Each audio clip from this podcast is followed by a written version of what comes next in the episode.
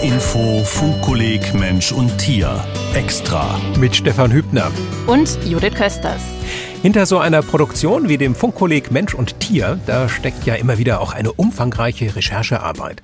Da wird mit Wissenschaftlerinnen und Wissenschaftlern gesprochen, beispielsweise dem Funkkolleg Beirat Professor Volkmar Wolters von der Uni Gießen. Da wird im Internet nachgeforscht und natürlich auch in manch gedrucktem Buch, gewissermaßen von Brems Tierleben bis hin zu aktuellen Wissenschaftsbestsellern. Der 1000 Seiten Pluswälzer, das Ende der Evolution des Hamburger Zoologen Matthias Glaubrecht hat uns bei beispielsweise sehr beschäftigt. Und wo wir gerade beim Stichwort Evolutionstheorie sind, da landete natürlich auch das Buch auf unserem Schreibtisch, mit dem ja da quasi alles begann, nämlich über die Entstehung der Arten von Charles Darwin. Und da meinte ich irgendwann zu Stefan, sag mal, hast du als Biologe das eigentlich A im Regal stehen und B auch tatsächlich gelesen? Und ich sagte, ja, im Regal steht's, hab's mal geschenkt bekommen, aber gelesen hab ich's nie. Und damit war Stefans Challenge geboren, einmal den kompletten Darwin lesen. Wie war's? Ach ja, es, es war ein, ein, Wechselbad der Lesegefühle, kann man sagen. Auf der einen Seite war das ganz faszinierend, endlich mal so ein wichtiges Buch zu lesen, ja, und äh, gerade eins, wo, um das ich mich ja dann die ganze Zeit auch etwas gedrückt hatte. Auf der anderen Seite war das aber auch recht anstrengend gewesen und herausfordernd, zumal man bei Darwin wirklich, ja, hellwach sein muss, um da alles zu verstehen. Also sprich, so abends irgendwie Bettlektüre war es eher nicht. Ähm, wenn man etwas haben möchte, worüber man einschlafen kann, dann ist Darwin auch für die, für die Bettlektüre abends sehr gut geeignet. Man, man merkt beim Lesen sofort, das ist eine ähm, gedankliche Geburt aus dem viktorianischen England und das merkt man auch der Sprache an vielen Stellen an. Und ähm, es ist teilweise ungewohnt für unser heutiges sprachliches Verständnis. Und deswegen liest sich dieser Darwin am Sonntagmorgens, wenn man mit frischem Geist aufgewacht ist, liest sich der sehr viel einfacher oder tagsüber als abends, wenn man irgendwie, weiß nicht, schon so einen 10, 12 Stunden Tag hinter sich hat. Was man als Wissenschaftsredakteur halt sonntags morgens so als allerliebstes macht, natürlich. Ähm, so, kleiner Extrateil jetzt. Wir haben abgemacht. Stefan hat zwischendurch immer mal wieder ähm, die Möglichkeit, zentrale Infos über das Buch und drumherum so en bloc zu präsentieren, auch ohne dass ich ihn unterbreche. Aber dafür hat er nur 60 Sekunden Zeit. Äh, ich lasse auch meine Handy-Stoppuhr mal laufen. Und los geht's mit einer Art äh, Kurzsteckbrief zum Buch. Bist du bereit, Stefan? Bin ich über die Entstehung der Arten. Das heißt englisch uh, The Origin of Species ist das wohl legendärste Werk des britischen Naturforschers Charles Darwin. Meine Ausgabe, die hatte immerhin 580 Seiten im Kirchengesangsbuchformat. Übersetzung von Victor Julius Carus übrigens, die gilt als die wichtigste. Das Buch, das erschien erstmals am 24. November 1859, 1250 Exemplare Erstauflage, nach einem Tag vergriffen. Grund war, Darwin stellt darin die damals gängigen Vorstellungen von der Entstehung der Arten auf den Kopf.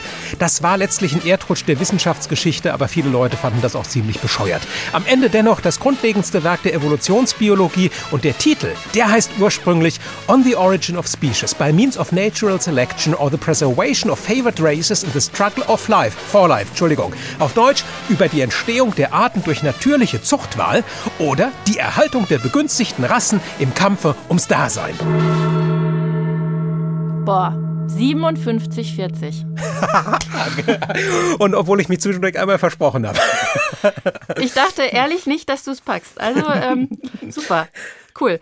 Also dieser Titel ist krass. Ich, ich wiederhole ihn nochmal. Über die Entstehung der Arten durch natürliche Zuchtwahl oder die Erhaltung der begünstigten Rassen im Kampfe ums Dasein. Das ist ja schon äh, ein Titel, über den man so aus heutiger Perspektive ein bisschen stolpert. Genau, und gerade auch wenn man das hier, wenn man den Darwin auflegt und das als erstes jetzt ein hier so anblickt aus dem Buch, könnte sein, wenn Darwin geahnt hätte, dass es mal so etwas wie Nationalsozialismus geben wird, dass er den Titel etwas anders gewählt hätte. Ja. Da kommen wir später noch drauf. Aber erzähl erst mal, wie ging es dir denn so beim Lesen?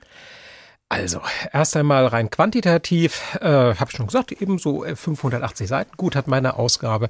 Man braucht so seine drei bis fünf Minuten, äh, um so eine Seite gelesen und so halbwegs zumindest verstanden zu haben. Macht also summa summarum um die 40 Stunden Lesezeit. Sprachduktus hatte ich ja eben schon auch schon angerissen. Da ist vieles drin, was uns heute nicht mehr so vertraut ist und gerade so die ersten 20 Seiten, das, da, da zitiert er sehr viele Kollegen, die noch viel früher ihre Werke geschrieben haben und da kommen dann besonders viele für heute ungewohnte Worte rein. Der Hortikulturversuch zum Beispiel für ein botanisches, für ein landwirtschaftliches ähm, Experiment. Auch sehr süß die Generatio Spontanea. Das ist, äh, sagte man früher damals für die Urzeugung oder Sachen wie Deszendenz für Abstammung und solchen Dingen. Da kommt also eine ganze Menge dann drinne vor. Was war das? Generatio Spontanea. Generatio Spontanea. Genau. Spontanea. Die Generatio Spontanea, das ist die Spontanzeugung oder Urzeugung. Und das bezeichnet quasi die Vorstellung, dass Lebewesen aus einer zuvor unbelebten Materie entstehen konnten. Und das war eine dieser zahlreichen Evolution, in Anführungszeichen Evolutionsthesen oder wie überhaupt die Lebensvielfalt entstanden sein konnte, mit der sich Darwins Zeitgenossen damals so rumschlugen. Ja, das ist das Thema, ne, was da irgendwie hintersteht. Wie ist dieses bunte Leben auf der Erde, was wir da sehen, eigentlich äh, Ganz genau. entstanden? Ganz genau. Ja, verstehe. Und sprachlich, wenn man sich eben den Darwin einfriemelt, werden Menschen, die Downton Abbey gemocht haben, vielleicht ihre Vorteile yes, bei ja. haben. Oder auch Menschen, die Thomas Mann gelesen haben, weil er macht teilweise schon wirklich Sätze, die über zig Zeilen gehen. Und ähm, ja, allein schon so die, die erste mit einer halbseitigen Fußnote gespickten Seite. Ich glaube, die hat er mich mich auch die ganzen Jahre davor davon abgehalten, in dieses Buch einzusteigen. Ah, das heißt, du hast es mal probiert vorher? Ja, natürlich. Mir war ja klar hier, also weil ich in der Schule darüber gelernt, im Studium darüber gelernt. Darwin ist schon wichtig, aber irgendwie also der, der, der beginnt auf der ersten Seite aus der Perspektive des Ich-Erzählers mit einer, wie er es nennt, historischen Skizze der Fortschritte über den Ursprung der Arten. Da hat er irgendwie alles zusammengeschmissen, was bis zu der Erstauflage von diesem Buch erschienen ist. Das ist also die Überschrift von diesem ersten Absatz. Und ja, so geht's textlich weiter. Ich will hier eine kurze Skizze von der Entwicklung der Ansichten über den Ursprung der Arten geben. Bis vor kurzem glaubte die große Mehrzahl der Naturforscher, dass die Arten unveränderlich seien und dass jede einzelne für sich erschaffen worden sei. Diese Ansicht ist von vielen Schriftstellern mit Geschick verteidigt worden. Nur einige wenige Naturforscher nahmen dagegen an, dass Arten einer Veränderung unterliegen und dass die jetzigen Lebensformen durch wirkliche Zeugung aus anderen, früher vorhandenen Formen hervorgegangen sind. Also bis hier verstehe ich es eigentlich äh, ganz gut. Ne? Es geht äh, irgendwie um den Gedanken, Gott hat den Frosch geschaffen und den Geier geschaffen und das Gänseblümchen geschaffen, hat sich das alles so ausgedacht. Und seitdem pflanzen die sich alle fröhlich so fort, was ja eben vermutlich die übliche Vorstellung so war bis dahin. Also Stefan Thomas Mann ist, ist komplizierter, oder? Ja, das, das kommt aber noch mit der Zeit. Wie gesagt, okay, es liegen okay. ja noch 579 Seiten vor uns. Abgesehen von einigen auf unseren Gegenstand zu beziehenden Andeutungen in den Schriftstellern des klassischen Altertums. An dieser Stelle dann schiebt sich jetzt diese besagte Fußnote ein, und zwar über naturkundliche Ansichten von Aristoteles und von Empedokles. Das gab es allerdings in der Erstausgabe noch nicht, das kam später rein. Aber äh, da wird's kompliziert, erspare ich dir jetzt. Wir hören mal weiter war Buffon der erste Schriftsteller, welcher in neuerer Zeit denselben in einem wissenschaftlichen Geist behandelt hat.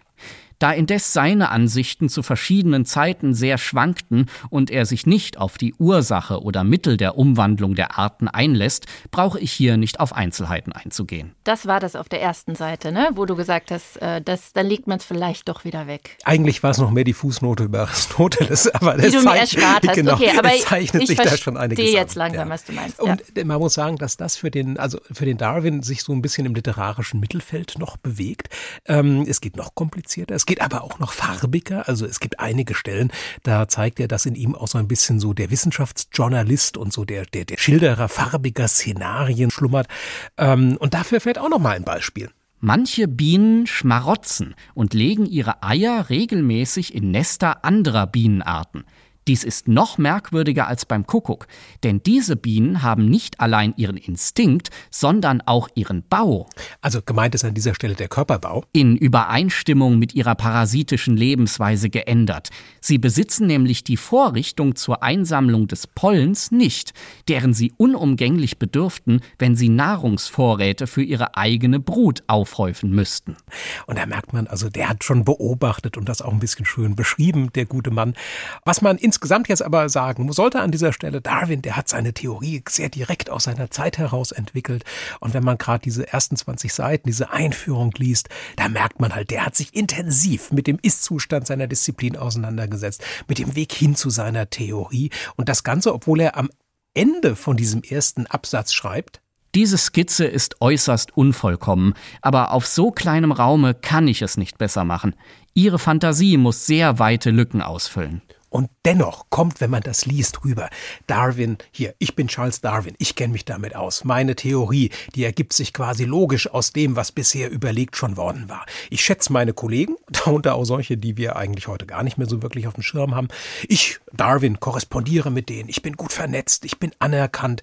Ich habe auch selber viel nachgedacht, experimentiert, kombiniert, steckt mitten in der Materie drinne. Und das kommt immer wieder in diesem Buch vor. Zum Beispiel auch, wenn er später Versuche schildert, die er selber mit Bienen unternommen hat. Nach Tegetmeyers Vorgange trennte ich zwei Bienenwaben und fügte einen langen, dicken, rechtwinkligen Streifen Wachs dazwischen.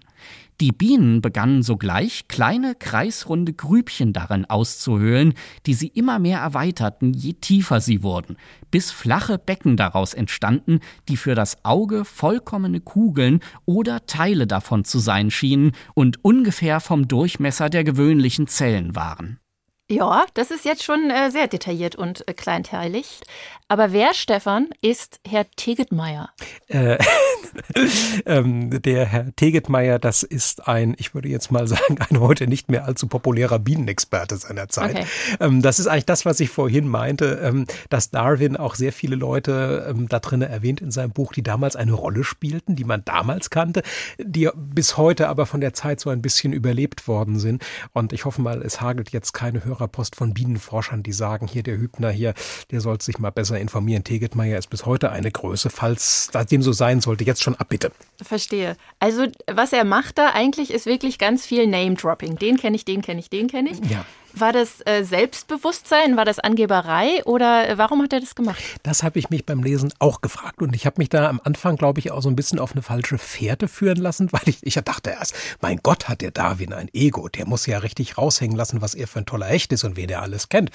Und äh, dann habe ich allerdings ja gewissermaßen mal den Telefonjoker zu dem Thema gezogen, habe darüber mal videokonferiert mit dem wissenschaftlichen Beirat von unserem Funkkolleg, nämlich mit dem Tierökologen Volkmar Wolters, Professor Professor an der Universität Gießen und der hat mir dazu was ganz Interessantes erzählt. Man muss ja sehen, dass dieses Buch zum Teil auch in der Defensive geschrieben wurde. Er musste sich ja gegen eine Welt, gegen eine Umwelt, auch in seiner allernächsten Nähe, seine Frau war ja sehr christlich, gegen eine Welt zur Wehr setzen oder der gegenüber rechtfertigen, die das ja für Ketzerei, für völligen Unsinn und für die Ideen eines verirrten Menschen hielt. Und das sind viele Dinge, von denen ich jetzt finde, dass sie uns auch nicht unbedingt mehr weiterbringen, weil sie eben mehr so der Abgrenzung dienen und der Rechtfertigung als der Theorieentwicklung.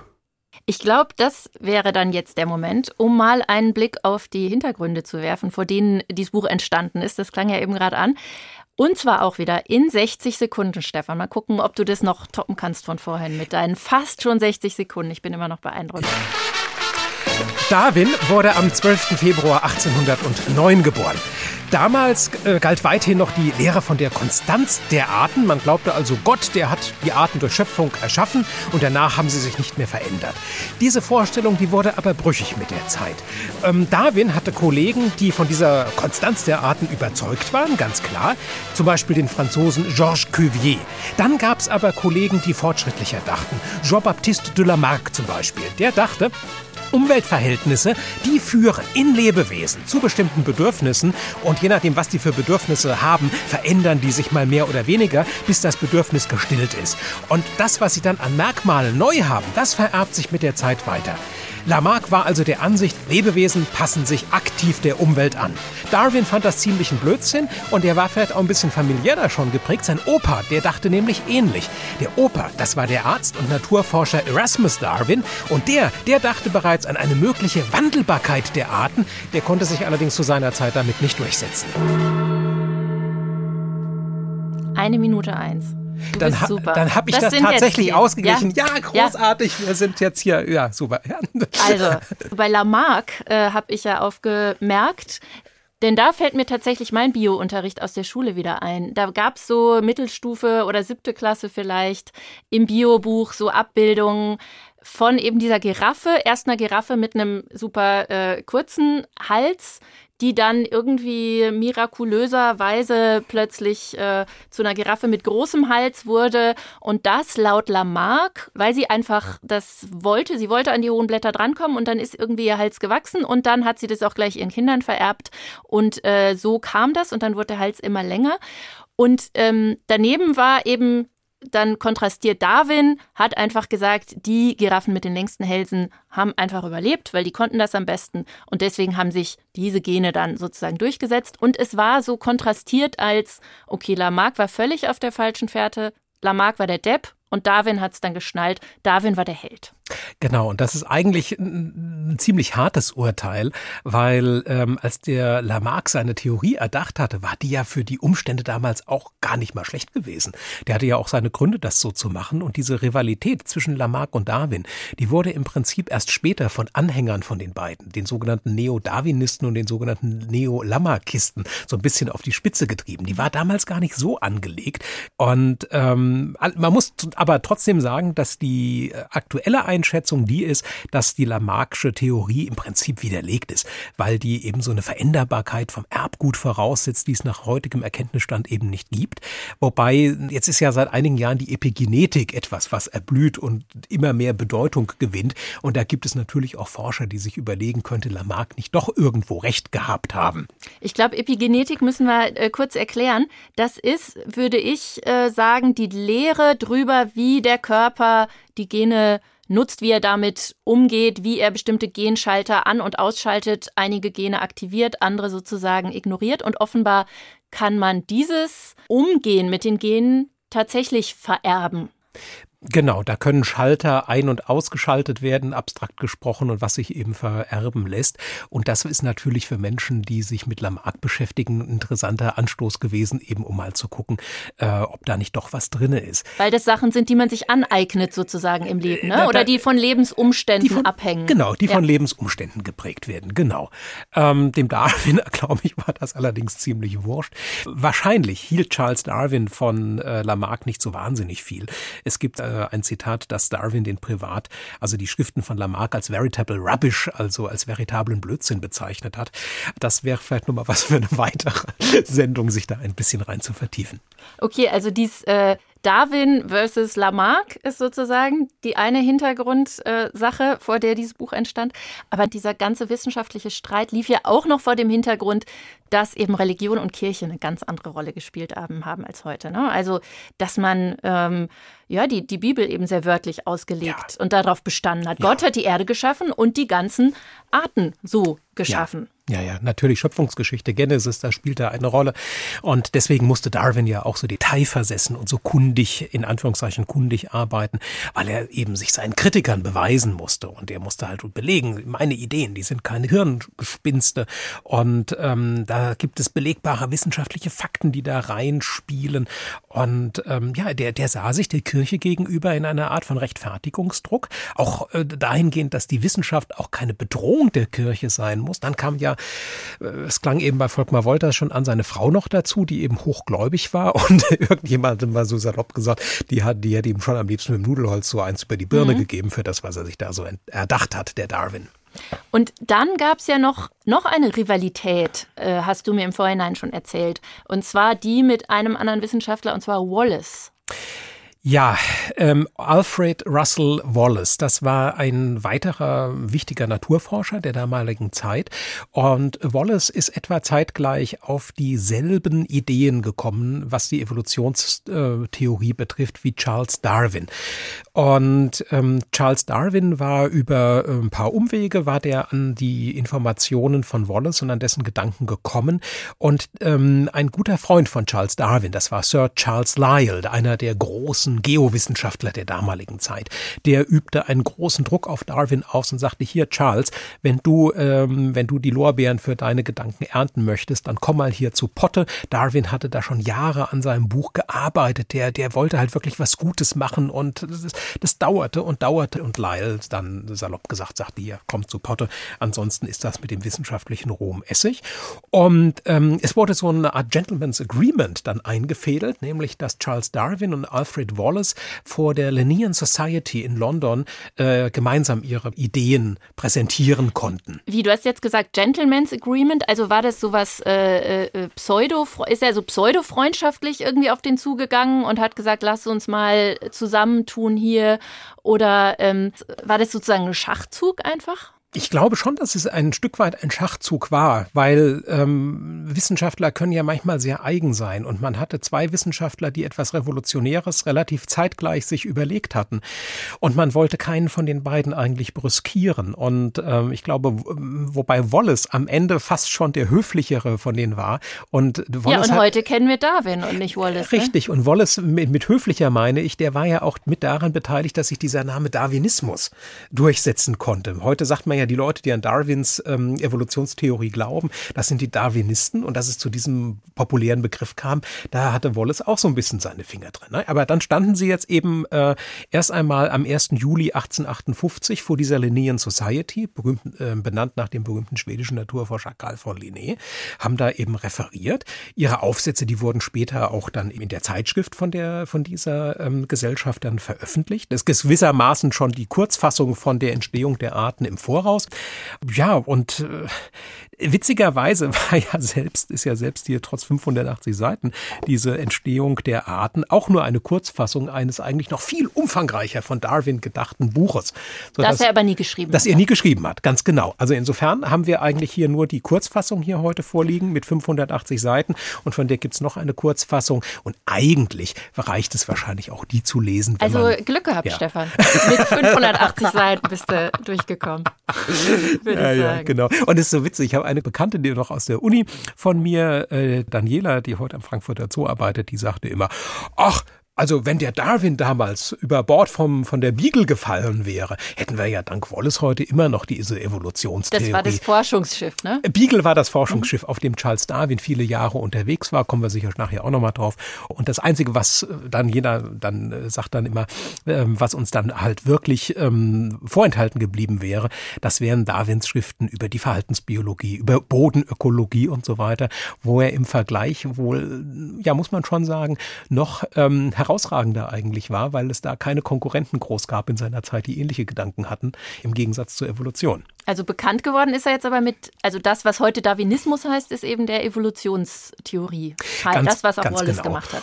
Und halt, äh, was damals eben so ein, so, so, so ein Punkt war, war halt dadurch, dass es eben durch diese Vorträge eben schon so eine Art von Vorveröffentlichung kam von den darwinischen Gedanken.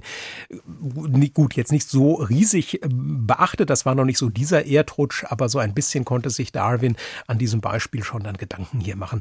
Ähm, wie könnten gerade so die Leute aus dem konservativ-kirchlichen Lager auf seine Thesen eben reagieren?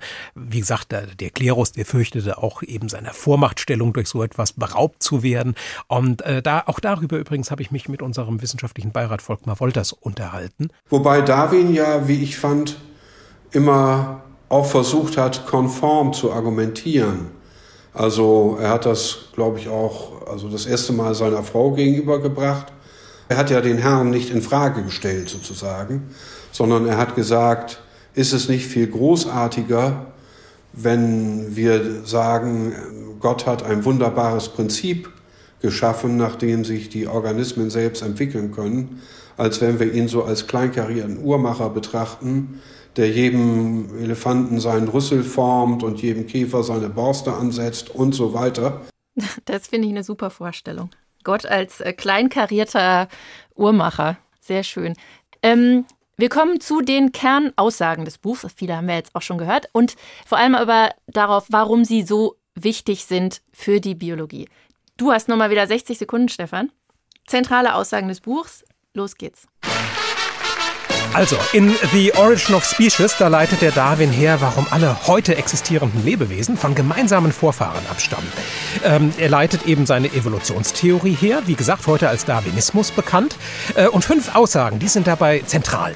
Erstens, die Evolution als solche, die Veränderlichkeit der Arten also. Zweitens, die gemeinsame Abstammung aller Lebewesen. Äh, drittens, die, die Änderung durch kleinste Schritte im Erscheinungsbild etc., Gradualismus nennt man das. Dann die Vermehrung der Arten, beziehungsweise die Artbildung Ausbildung in Populationen und natürlich die natürliche Selektion als wichtigsten, wenn auch nicht einzigen Mechanismus der Evolution. Nach Darwin also werden die Lebewesen über Generationen immer und immer wieder an ihre Umwelt angepasst und Gott, der hat die nicht alle auf einmal und unveränderlich geschaffen. 50 Sekunden nur sogar. Ja, wenn, ich, ich glaube, wir haben ja noch eine vierte Challenge ausgemacht, da brauche ich nachher ein bisschen länger. Da kriegst du, da kriegst du dann die 10 Meter. genau.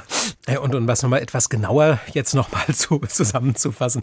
Die Arten, die können sich also im Laufe der Zeit verändern. Und zwar durch dieses Wechselspiel von Variation und natürlicher Selektion.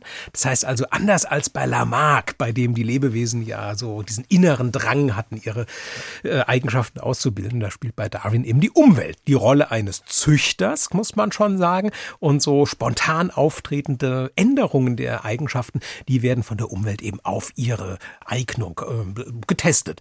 Und in diesem berühmt-berüchtigten Kampf ums Dasein, da werden dann am Ende eben die auch in Anführungszeichen die tauglichsten ausgelesen. Also die, die im Kampf ähm, um, ja, ich sag mal, Nahrung und Lebensraum eben am besten an die Umwelt angepasst sind. Stefan, was du da jetzt alles erzählst, das alles wusstest du ja irgendwie dann doch auch schon äh, vorher größtenteils ohne den Darwin je gelesen zu haben.